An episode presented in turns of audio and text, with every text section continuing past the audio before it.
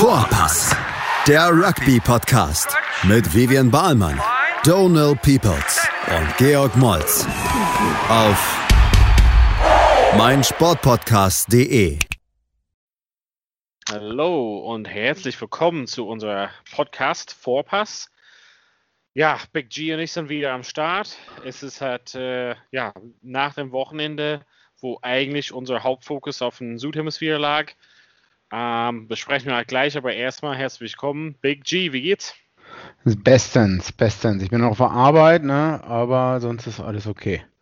okay. Montagabend, aber mir geht's ansonsten blenden. Wochenende ein bisschen Sport gemacht, gestern ein bisschen Rugby gespielt, ein bisschen Touch mit der Jugendmannschaft, war eigentlich ganz cool. Und gutes Wetter auch. Also ungefähr, dein, ungefähr dein Niveau mir tut halt auch alles weh, ne? Also zwei Stunden am Platz insgesamt gewesen, ein bisschen gezockt und ähm, weiß nicht, woher das kommt. Aber Blasen in den Füßen, ähm, ich weiß nicht, die falschen Schuhe angehabt, auch zu viel gerannt. Ich denke, als Prop muss man auch aufpassen, dass man nicht, nicht zu viel bewegt. Ich versuche ja immer in der Mitte zu stehen. ähm, ach, wir haben auch Frisbee gespielt, genau, Ultimate Frisbee, ne? Da habe ich auch versucht, ein bisschen zu delegieren, ein bisschen die Zehn zu sein. Naja, ja, das war mein Wochenende. Und bei dir? Ja, nice. Also Sonntag war das Wetter hat passen, waren wir im Garten, alles gut. Ähm, Versuche mich auch dann die Woche wieder langsam ranzutasten an Training. Mal gucken. Rugby seit Ewigkeiten nicht mehr gespielt, aber so ein bisschen Touch Rugby, wie du auch meintest, tut immer gut. Du ja, willst ansonsten, zum Touch Rugby gehen? Ich wurde jetzt am Donnerstag zum Ich wollte halt am Donnerstag, vergangenen Donnerstag gehen. Uh, unsere Tochter war krank und dann musste ich zu Hause bleiben. Aber ansonsten ist es uh, fest angemeldet für Donnerstag, ja. Kann man mit einem Test machen und dann muss man sich anmelden und dann irgendwie gibt es irgendwelche andere Regeln, aber auf jeden Fall muss man sich testen lassen. Na, ich bin gespannt. Ja. Ja, und ansonsten, ja, ein bisschen Rugby geschaut. Äh, nicht so viel, weil die Spiele also natürlich alle sehr früh waren. Aber ähm, ja, Südhemisphäre, was habe ich noch gesehen? Ein bisschen Highlights aus England, ein bisschen Highlights Rainbow Cup. Ähm, ja, du hast auch ein bisschen Rugby geschaut am Wochenende, nehme ich an. Ja, auf jeden Fall. Äh, ich habe einige Super Rugby-Spiele gesehen, einige live, nicht immer die ganze Zeit, immer so ein bisschen nebenher, aber es reicht halt aus was man halt morgens immer so nach dem Frühstück oder beim Frühstück macht, ähm, sage ich mal so.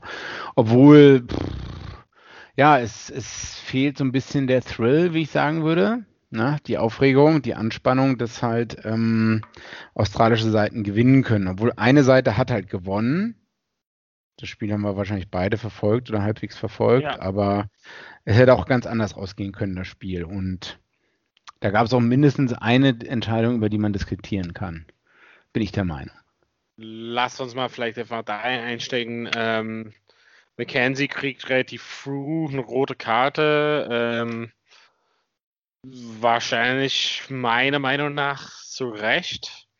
Glaube, oder hattest du das irgendwie anders gesehen?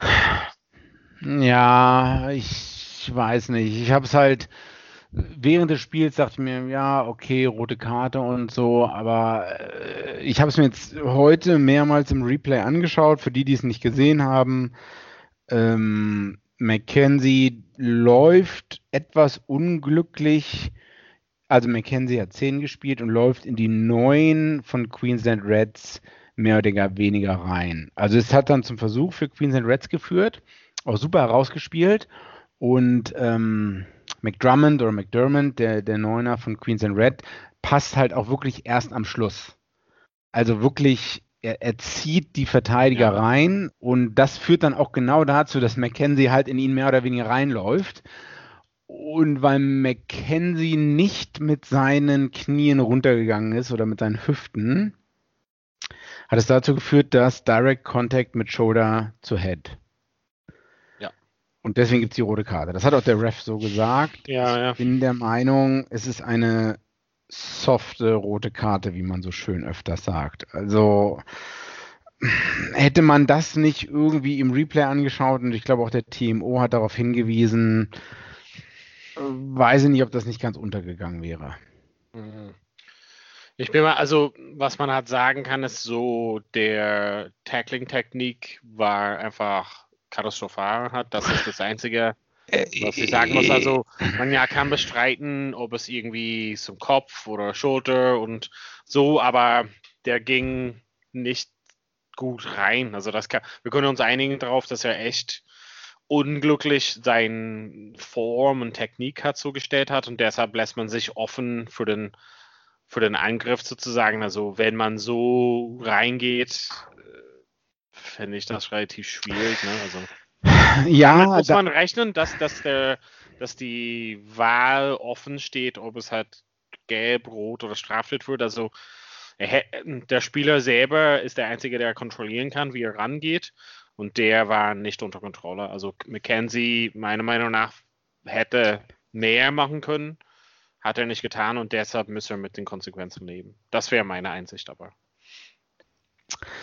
Also ich halte Damien McKenzie, gut, ich bin auch wahrscheinlich Fanboy und deswegen ein bisschen voreingenommen, äh, für eigentlich einen richtig guten, äh, für eine Person, die richtig gut tackeln kann, weil eine Person, die über nicht viel Gewicht verfügt, äh, was er zweifelsohne nicht hat, ähm, die muss gut tackeln können eigentlich. Und es gibt genügend YouTube-Highlights, wo man sieht, dass er halt auch Leute im 1 zu 1, die auf ihn zulaufen, dass er halt richtig gut tackeln kann.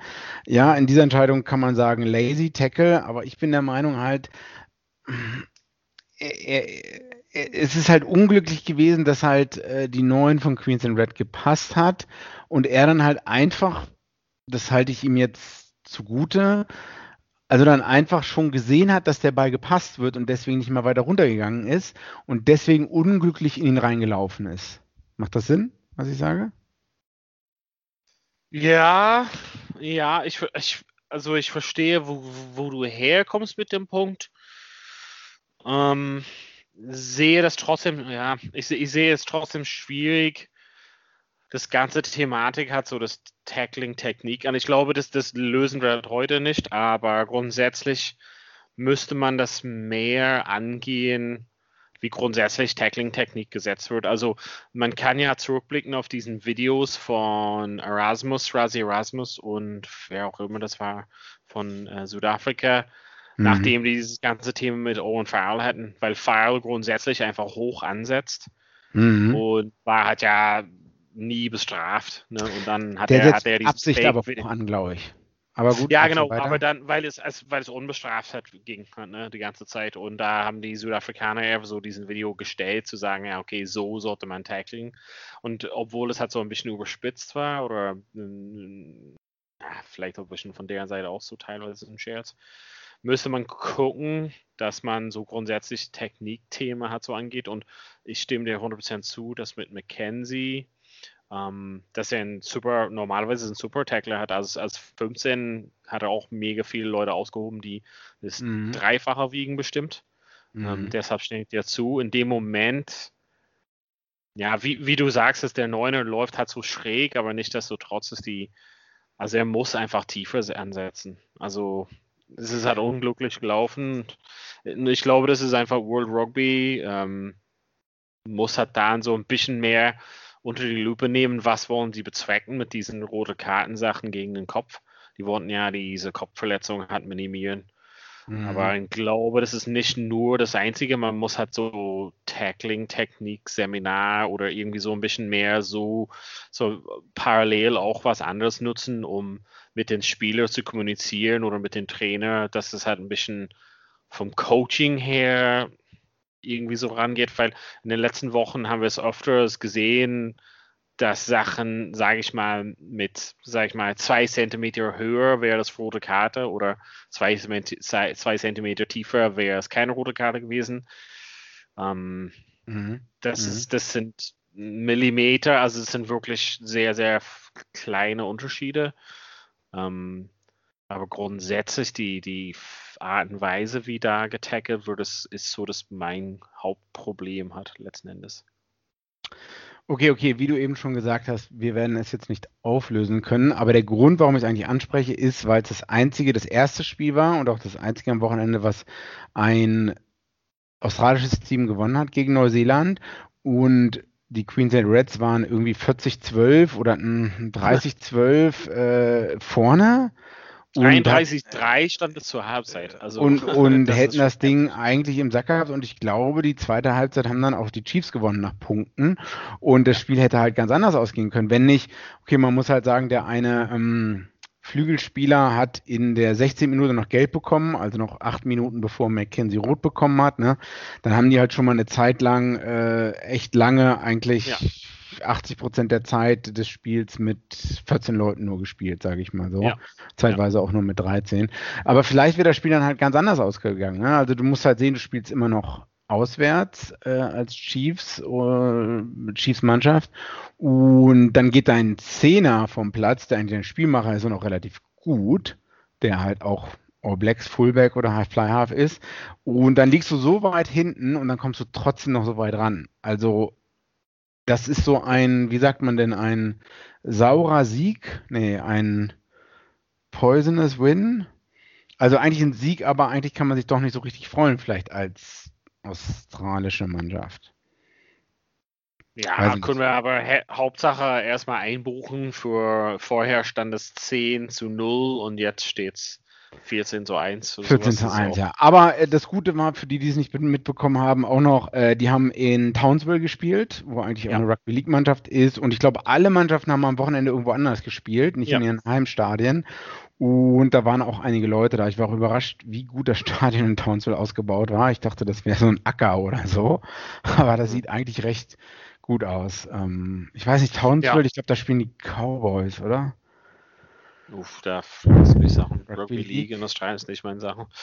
Ähm, naja. Was ich einfach interessant fand, ist natürlich trotzdem die Versuche und wie die gefallen sind. Also oft waren es schon coole Laufwege und äh, ich meine, coole Versuche. Du hast recht, dass es manchmal so im Unterzahl der Gegner war in dem Spiel. Aber grundsätzlich fand ich hat das ja als Paket, wenn man halt schöne irgendwie Versuche sehen will, war auf jeden Fall spannend, also für die Zuschauer. Ähm, aber so im Großen und Ganzen Thema Neuseeland, Australien, kommen wir halt vielleicht einfach zu den anderen Spielen. Am Ende des Tages auch wieder sowas wie ähm, Crusaders, ne? Also teilt nochmal ein bisschen ein Spanking heraus. Gegen Waratahs ähm, in Wollong, Wollongong, glaube ich, ja. Mhm. Das war auch dann wieder so ein bisschen, da weißt dass du es ungern hörst, aber dieses Defense-Optional-Thema. Ja, gut, aber Waratahs haben wir schon drüber geredet, können nicht viel diese Saison, ne? Ähm, das war also 28, 54 Crusaders, ich meine, das haben wir ja kommen sehen, sage ich mal so, ne?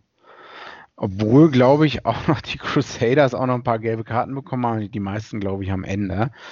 Ähm, ja, ich, ich glaube, bei allen, bei allen Spielen, also auch Western Force haben verloren. Ähm, äh, was willst du machen? Ich glaube, da wird jetzt nicht viel passieren in der, im Rest der Saison, ne? Hm. Also, das ist, was wir ein bisschen so angeschnitten haben letzte Woche, dass dass die Tiefe da in Australien halt nicht ist und ähm, ein, zwei Topspieler von denen spielen ja im Ausland gerade. Ähm, ja, es ist die Tiefe, ja, oder ja, Breite, je nachdem, wie man es nimmt. Ja, und ich weiß halt nicht so, wir haben ja gesehen, Reds gegen Crusaders war eigentlich die zwei besten Mannschaften aus den Ländern gegeneinander. Und das war ja deutlich, Crusaders ist einfach, also wahrscheinlich die beste. Eine andere Liga ja, es ist die beste Clubmannschaft, die es halt gibt. Also die Art und Weise, wie die spielen, ähm, die einzelnen Spieler, die die da haben. Ähm, ich glaube auch, also ich fände es ja interessant, da stand irgendwann vor ein paar Monaten so zur Debatte, ob zum Beispiel Crusaders gegen Leinster irgendwie so ein Spiel oder sowas spielen würden oder Nord gegen Süd. Ähm, Aber man braucht immer ein Hin- und Rückspiel, ne? Ja. Also. ja, oder irgendwo so, keine Ahnung, irgendwo so auszutragen. Dubai oder sowas. Ähm, Hongkong. Ähm, irgendwo unparteiisch. Ähm, nee, was ich meinte, ist nur, dass da wäre halt vielleicht irgendwie gut zu messen. Aber so in der Südhemisphäre, Crusaders spielen gerade so in einer Art und Weise oder so ein Rugby, was dann einfach, ja, wie du halt sagst, es ist eine andere Welt von, von den Rest der Mannschaften. Unreal. Ja, also es würde mich auch überraschen, wenn die, ich sehe auch niemanden aus Neuseeland wirklich äh, den Crusaders die Stirn bieten. Ne? Also Äh, was ein bisschen schlecht für Rugby ist. Also wenn wir wieder den großen Bogen spannen und das Big Picture aufmachen, äh, ist es nicht gut, wenn immer das gleiche Team gewinnt. Ob das die Bundesliga ist im Fußball oder Rugby hier, ähm, weiß ich nicht. Und ich glaube, die Enttäuschungen werden halt auch weitergehen. Ähm, ja, und da mache ich mir immer äh, viel Gedanken. Es kommt jetzt übrigens auch die Drei-Test-Serie Frankreich in Australien eigentlich, mhm. die vielleicht vor der Absage steht, weil die Kosten zu hoch sind für die französische Nationalmannschaft, weil es viele Quarantäneregeln gibt und so weiter und so fort. Ich, ähm, und ich meine, das ist halt das andere Zugpferd, ne? Neben, mhm.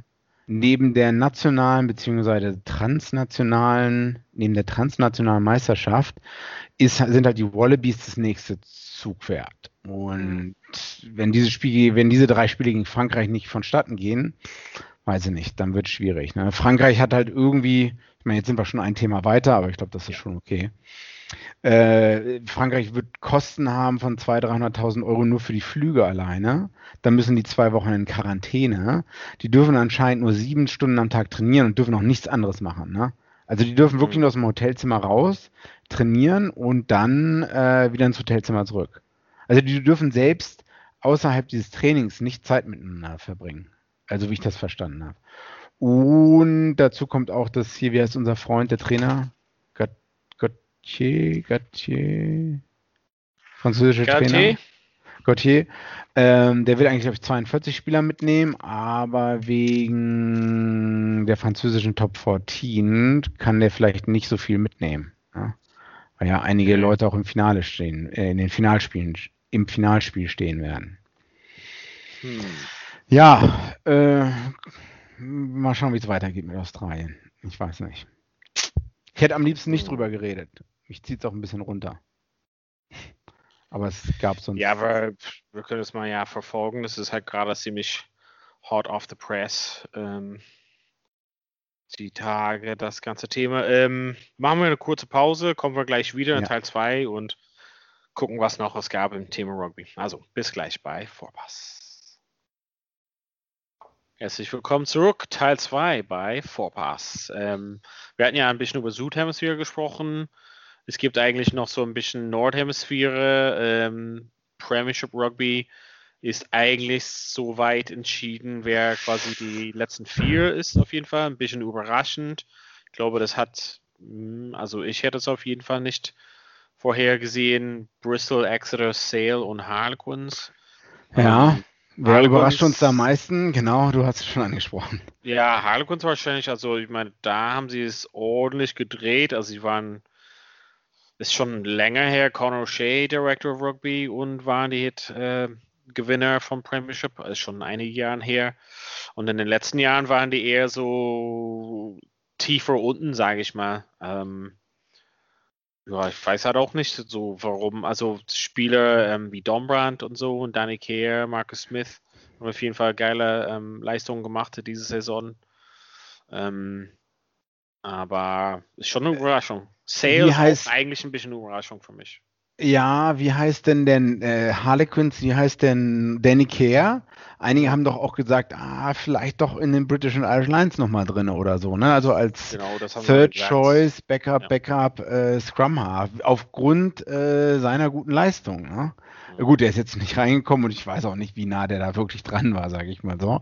Aber ähm, zwischenzeitlich, die hatten, hatten die nicht mal den Coach, der eigentlich England Defense Coach war oder so? Paul Gostard, ja. Mhm. Paul Gostard, aber ist der dann nicht gegangen? Ja, die haben ihn rausgeschmissen und dann ist er irgendwo in Italien gelandet. Nee, haben die den rausgeschmissen oder ist er selbstständig äh, freiwillig gegangen? Also ich glaube, die haben ihn rausgeschmissen. Ich kann mich da gerne korrigieren lassen, aber ich glaube, die Spieler, soweit ich weiß, äh, die Spieler waren mit ihnen unzufrieden und haben quasi, sind hinter seinen Rücken zu der Leitung des Vereins und gesagt haben, hey, das kriegen wir, also wir können halt nicht mehr mit dem Typ. Und ja. Okay. So habe ich das gehört, aber es kann auch total Bullshit sein. Na. Was hast du gehört? Nee, ich dachte, muss ich nochmal reinschauen. Ich dachte, der wäre halt, ähm, ich dachte, der wäre halt gegangen, aber Ich weiß nur, wie er reingekommen ist bei Harlequins, dass er eigentlich bei England einen festen Vertrag hatte und dann aber das England-Schiff verlassen hat, weil er Head Coach sein wollte bei ja. Harlequins und dann auch mit relativ kontroversen oder mit interessanten ähm, Methoden aufgefallen ist oder so. Ähm, Im Sinne von, wir wollen äh, Wolfpack sein oder, oder, oder so eine Art Bärenverteidigung oder wir wollen irgendwie so äh, super aggressiv sein und hat dann halt wirklich so eine Wolfstatue in, in die Kabine gestellt oder so. Das ist so ähnlich wie Jugend Klinsmann mal damals Buddha-Statuen beim Training aufgestellt hat oder so. Also das ist mir noch in Erinnerung geblieben, wo der halt angefangen hat bei den Harlequins. Und dann weiß ich auch nur noch, dass die mehr oder weniger durchschnittlich waren für die meiste Zeit. Hm. Also immer so irgendwie zwischen dem fünften und dem achten Platz. Ja, aber ich meine, es nimmt, also ich verfolge halt Premiership halt nicht so eng, aber es nimmt sich halt nicht viel bei den Mannschaften. Ne? Also es, äh, es ist ja halt Bristol und Exeter sind, sage ich mal, mit Abstand die Favoriten gewesen. Ja. Und der Rest ist relativ eng und deshalb hat sich so ein bisschen rausgestellt. Also ich meine, der Rest ist wirklich so im Mittelfeld. Also es war ziemlich klar, wer absteigt oder wer mhm. Abstiegskandidaten sind. Und es war relativ klar, wer Worcester oben dabei Newcastle. ist. Mhm. Genau, und dann der Rest ist halt in der Mitte, also Bristol, Exeter, Newcastle, Worcester und der Rest war so eine Mischung. Ich höre auch oft das ähm, Rugby-Pod mit Andy Good und Jim Hamilton und die sind ja Ex-Spieler von, also teilweise Leicester und so auch. Und Leicester mhm. ist auch mhm. so eine Mannschaft, die so ein bisschen am Abkacken war und das wieder zurückgeholt hat. Dafür ist Warps eine Mannschaft, Warps eine Mannschaft, die eigentlich gut waren, eher so ein bisschen abgesagt ist. Ja. Und Bath zum Beispiel erst recht, also Bath ja. war eigentlich viel stärker und ist ein bisschen abgerutscht. Also so sehr wechselhaft in der restlichen Plätze, sage ich mal. Ähm, wie gesagt, die Finalen. Es sind noch zwei Spieltage, ja. aber wie du eben schon gesagt hast, ne, bei den Top 4 entscheiden sich nur die Punkte.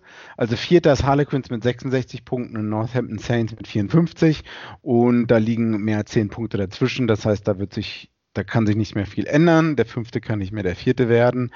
Aber in den nächsten zwei Spieltagen wird noch entschieden, wer die Top 4 unter sich ausmacht und wer noch den begehrten achten Platz bekommt, äh, achten und siebten Platz, um äh, in den Challenge Cup zu kommen, sage ich mal so, ne? Mhm. London Irish wäre wahrscheinlich, sind die nicht Aufsteiger gewesen? Sind jetzt gerade siebter? Mhm. Oder waren die. Unter nee, Declan Kidney, die waren schon letztes Jahr da, aber Declan Kidney, Les Kiss, zwei ehemalige Coaches von irischer Nationalmannschaft zum Beispiel. Mhm. Ähm, genau, die haben auch relativ stark eingekauft, haben auch einige Verletzungen, aber das wäre für den eine starke Saison, wenn die da landen können, wo die gerade sind, bei siebter Platz. Genau, ach stimmt, die haben schon letzte Saison gespielt, weil Newcastle ist eigentlich aufgestiegen, waren letzte Saison Zehnter mit 34 Punkten und äh, wie du sagst, das wäre, glaube ich, eine starke Leistung, wenn die es äh, ja. noch in ja, den also sie haben erst zwei schwierigen Spiele vor sich mit Wars. Also das wäre halt so ein entscheidendes Spiel, was das ist so ein direkter Konkurrent. Und deren Abschlussspiel ist gegen Bristol. Abhängig wie Bristol drauf ist, könnte das eine Klatsche sein oder vielleicht stellt Bristol eine zweite Mannschaft auf. Vielleicht, ja. Also noch zwei spannende, ähm, doch noch spannende Spieltage, die sich zu lohnen schauen in der Premiership, ne? 8. Wann ist das? 5. Juni das Wochenende und 12. 12. Juni. Und dann geht's. Genau. 18. Juni, genau. Ist 18. 19. sind Halbfinale. Hm, vielleicht bietet das mehr als Super Rugby. Das bereitet uns vor auf die anstehende ähm, Lions Series. Äh, da ist mir noch was eingefallen. So sehr wir alle, unser Podcast, wir haben schon mehrere Ausgaben dazu geliefert, äh, viele andere Podcasts auch. Was ich, gut, das liegt vielleicht an der Auswahl meiner Podcasts, aber was ich noch, weißt du, was ich noch gar nicht gehört habe? Ähm, nee. Wer soll denn eigentlich für Südafrika die Start 15 sein? also wir ja, haben jetzt, okay. Ja, wir also haben ich jetzt, meine, ja, ja. Mhm. Na, also ich meine, das ist ja die andere Seite, ne? Zum Rugby-Spiel gehören ja zwei Mannschaften, ne? 5 Euro ins Phrasenschwein, Phrasenschwein und ist ja jetzt gut, dass wir alle so über die Lions diskutiert haben und jetzt ist die Auswahl da und jetzt haben wir gesagt, es sind äh, diese 15 Leute werden es vielleicht packen, aber also ich habe gerade nicht so einen Überblick, äh, wer in die Start 15 an diesem ersten Testspiel da sein soll. Ähm, was dann am Ende der Lions Tour steht. Also die drei Spiele sind ja alle am Ende, logischerweise. Und wer soll da starten? Dass es vier Spiele gibt? Nein. Nee, gibt's nicht. Wieso sollte es vier Spiele geben? Ich sehe so einen Terminkalender für vier Spiele. Nee, das ist dann South Africa A oder South Africa B oder wie das heißt. Ah, Und dann ja, gibt es noch eine South Africa ähm, Barbarians Auswahl oder so, was auch immer das das ist so wie Neuseeland, die haben, man stimmt, soll ja immer. Maori, ja, genau, ja, ja, stimmt. Ja. Genau, genau. Also ist wieder vierte Test, stimmt, ja, ist immer Oder England Saxons Test, oder so, ne? Also es ja, ist auch so, dass in Neuseeland war eigentlich zwischen dem letzten oder vorletzten Testmatch noch ein äh, Spiel in der Mitte, aber das haben sie jetzt komplett gecancelt. Also sind die letzten drei Wochen, Juli, ja. 24., 31. und 7. August, sind halt die drei Testspiele, was jetzt vielleicht Sinn macht. Aber jetzt ist halt so ein bisschen die Frage, ja, also, also Rainbow Cup, du hattest es eben noch angesprochen, können wir noch kurz drüber sprechen und so. Ne? Es gibt einige südafrikanische Spieler bei Sale äh, und auch generell in der Premiership. Und ja, es gibt diesen Rainbow Cup, wo halt, ich meine, Asche auf unser Haupt, so viel habe ich da jetzt nicht reingeguckt, weil ich auch keine Zeit habe, 24 Stunden am Tag Rugby zu schauen. Aber also wer, wer, sind denn jetzt so die 15 Leute, die da starten sollen? Also mir fällt nur neun ein, unser großer kleiner Freund, Pfaff Pfeff. Neun. Also und Colby. Colby, okay. Dann hast du auf jeden Fall der Jäger und ähm, Estebeth, zweite Reihe. Zum ja, Beispiel. Toulon und weiß nicht, spielt der andere nicht äh, auch Sale. Ja, ja, genau, Sale. Genau. Ja. Ähm, ja, also ich meine, der Lende spielt beim Monster. Also du hast recht, dass also dass viele sich eher auf Lions konzentriert haben, aber das ist ja normal so, aber ähm, was ich nur gelesen hatte, ist, wer sozusagen im erweiterten Kader nicht eingeladen wurde, war auf jeden Fall der eine Spieler von La Rochelle. Hat es nicht geschafft oder wurde schon Bescheid gesagt, nee, du schaffst es nicht, Bro. Ähm, und ähm, genau, also was Razi Erasmus gesagt hat, also Südafrika hat an sich nicht so gespielt seit der Weltmeisterschaft, aber seine Spieler sind ja die Top-Spieler, die spielen ja bei den Clubs, also bei den meisten Spielen hat in Europa und sind, ja, wie, wie Chelsea und Colby, also sind schon seit der Weltmeisterschaft am Ackern wieder für Toulouse. Ähm, müssen wir sehen, ob die halt überhaupt einen Kader bekannt geben jetzt demnächst. Ich meine, das erste Spiel für Südafrika ist 24. Juli. Ja. Das erste Spiel für Lions ist 26. Juni. Also vielleicht kriegen wir noch einen Kader demnächst. Also ich, ich hatte nur gelesen, dass sie so eine erweiterte Kader Bescheid gesagt hatten. Mhm. Aber habe keinen Namen oder sehen, keine 50 Namen oder sowas gesehen. Aber ich meine, es würde halt ja der Squad von der Weltmeisterschaft sein. Hier, wie heißt er nochmal? Cock und so von Saracens und solche Jungs. Mhm. Ja, aber also. Außer die Leute, die in die Rente gegangen sind. Du weißt, ich meine, wie gewinnt man Spiele heutzutage? Wer gewinnt Spiele? Durch was wird das auch noch beherrscht oder bestimmt? Ähm, gutes Aussehen? Äh, nein, definitiv nicht, wenn man sich die British and Irish Lions und Südafrika anschaut. Äh, die Bank. Ah, Postbank. Deutsche die, Bank. Die Postbank, die Sparkasse. Naja, also was ist, wenn man Super 15 von Südafrika hat, aber wenn halt die 7, 8 Leute auf der Bank nicht mithalten können, ne? Also ist, ist gut, wenn die halt Club Rugby auf hohem Niveau gespielt haben in Frankreich, England oder so, aber irgendwo ja. es ist halt Testmatch Rugby und das ja, ist halt ja, nee, du hast, anderes. Nee, du hast total recht. Ähm, ich bin mal gespannt auf jeden Fall. Also ich bin zum einen gespannt auf also ich, ich würde mal sagen, das ist wohl das größte Teil von den Jungs von der WM sein. Ähm, ich weiß nicht, wer inzwischen sich so krass bewiesen hat, aber so tief in Südafrika Rugby kennt mich nicht. Ähm, ich bin aber gespannt, ehrlich gesagt, wie, weil das erste Spiel für die British and Irish Lions ist schon auf einem relativ hohem Niveau gegen Japan. Ähm, ich glaube, das ist schon ein guter Indikator dafür, wie die auslaufen werden weil die Spiele danach sind gegen die excuse me, Clubmannschaften, ähm, Lions, äh, Sharks, Bulls und so. Mhm. Und das wird eher so immer wieder eine Mischung sein. Also ich glaube, dass der große Indikator dafür sein wird, wie ähm, die British and Irish Lions auflaufen wollen, also wie die wirklich Startfilm sind oder so sein soll, ist schon in einem ersten Spiel zu erkennen, würde ich behaupten. Ja, weiß ich noch nicht. Das erste Spiel ist auch noch zu Hause in Murrayfield in Schottland. Und das werden halt manche Leute vielleicht bis dahin nicht freigegeben, abhängig wie die Playoffs und alles ja. und so gehen bei den Clubmannschaften, ja. ja. Ich dachte nur so vom Level her, würde ich mal sagen, das ist, wo die auf jeden Fall sich gefasst machen müssen auf ein hartes Spiel gegen Japan. Nur die Art und Weise, wie Japan spielt, ist keine Vorbereitung für Südafrika. Das wollte ich vielleicht noch dazu sagen. Ah, okay, ja, da stimme ich zu. Ja. Und genau, was ich halt nur so ein bisschen gelesen habe, also ein bisschen, ja, wieder Widerspruch bei manchen Kommentatoren über diese Teams. Aber ich hatte einen ähm, alten Spieler äh, gehört, der sagte, er würde hat zum Beispiel Robbie Henshaw und Elliot Daly als Innenpaar aufstellen, weil mhm. Daly würde halt ähm, viel Geschwindigkeiten so bieten. Nur ich glaube nicht, dass ich bin mir nicht sicher, dass das ist, wofür die Mannschaft zuständig ist, sondern der Sturm ist eher so schneller als normal, denke ich mal. Und dafür sind die Leute wie auf Nummer 8 und so eher anstatt Billy Vinapolo-Style eher so Leuten, die ganz außen noch stehen und diese Laufwege machen. Und eher, dass der Innenpaar, zum Beispiel Henshaw und Aki, eher so Brecher sind und die ersetzen die Rolle von dieser Nummer 8 vielleicht dadurch. Und er will halt vielleicht irgendwie so eine schneller Spiel von dem Sturm hat sehen haben. Fragezeichen. Keine Ahnung. War auch so ein bisschen nur was einige andere. Weil man Podcasts weiß, dass die südafrikanischen Stürmer, du wirst äh, über lange Frist verlieren. Ähm, ja, und du kannst. Die halt wende dich auf den Kampf, wenn du Feuer mit Feuer bekämpfen willst, ja. wie man es vielleicht auch im Finale gesehen hat 2019, dass man nicht mithalten konnte.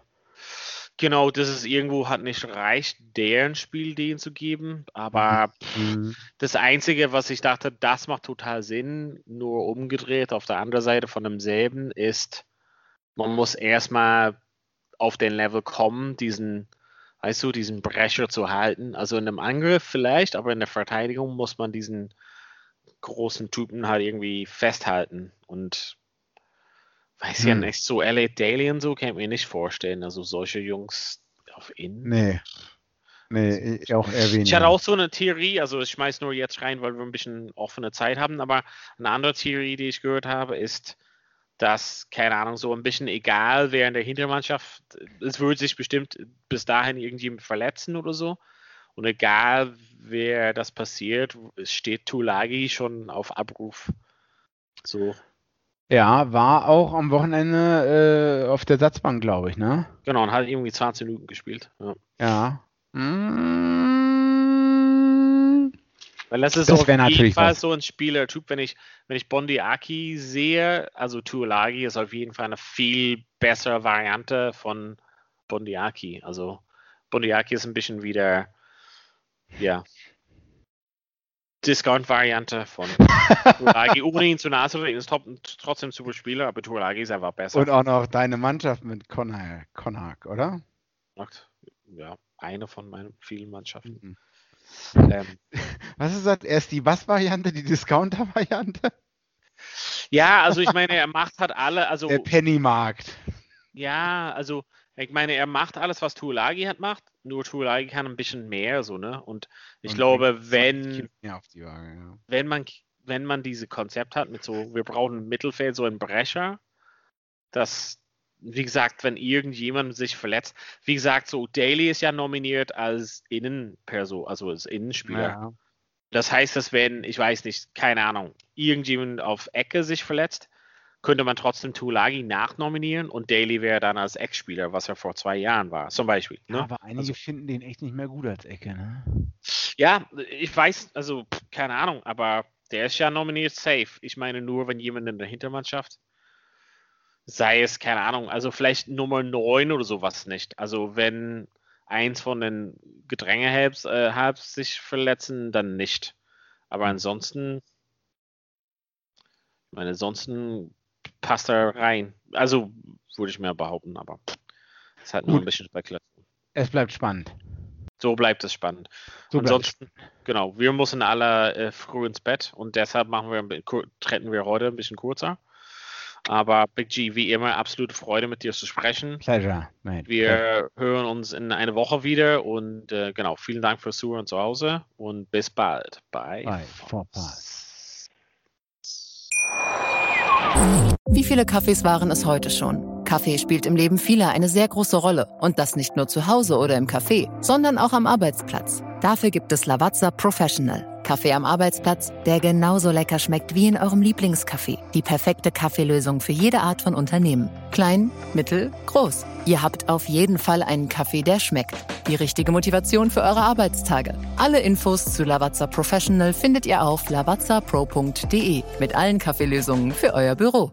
Ich habe mich natürlich schockverliebt, weil die war wirklich ganz, ganz klein. So begann die Mensch-Hund-Beziehung zwischen Christina und Tierschutzhund Frieda. Und wie es danach, nach dem ersten Moment der Verliebtheit, so weiterging und welche Klippen es danach zu umschiffen galt, das hört ihr in der neuen Ausgabe von Iswas Dog, dem Podcast für harmonische Mensch-Hund-Beziehungen. Iswas Dog? Mit Malte Asmus. Überall, wo es Podcasts gibt. Vorpass. Der Rugby-Podcast mit Vivian Bahlmann, Donal Peoples und Georg Moltz auf meinsportpodcast.de.